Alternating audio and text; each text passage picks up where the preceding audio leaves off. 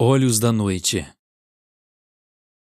Quando chega a noite, alguns veem a escuridão.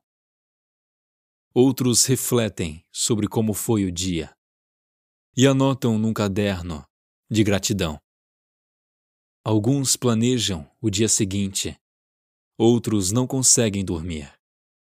Alguns dormem como pedras, sem tempo para refletir. Algumas pessoas permanecem acordadas, vendo TV, séries e programas de distração.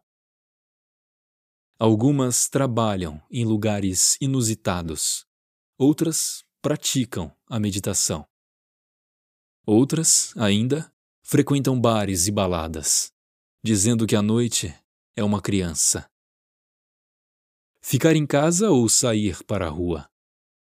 Olhar para dentro de si ou contemplar a lua, privilegiar o descanso ou a agitação, preocupar-se ou alimentar a esperança.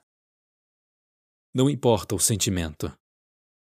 A noite pode ser um momento de reflexão, momento de finalizar um ciclo. E, por que não, buscar inspiração. Vamos fechar os olhos da mente e abrir os do coração. Por Eliane Bacocina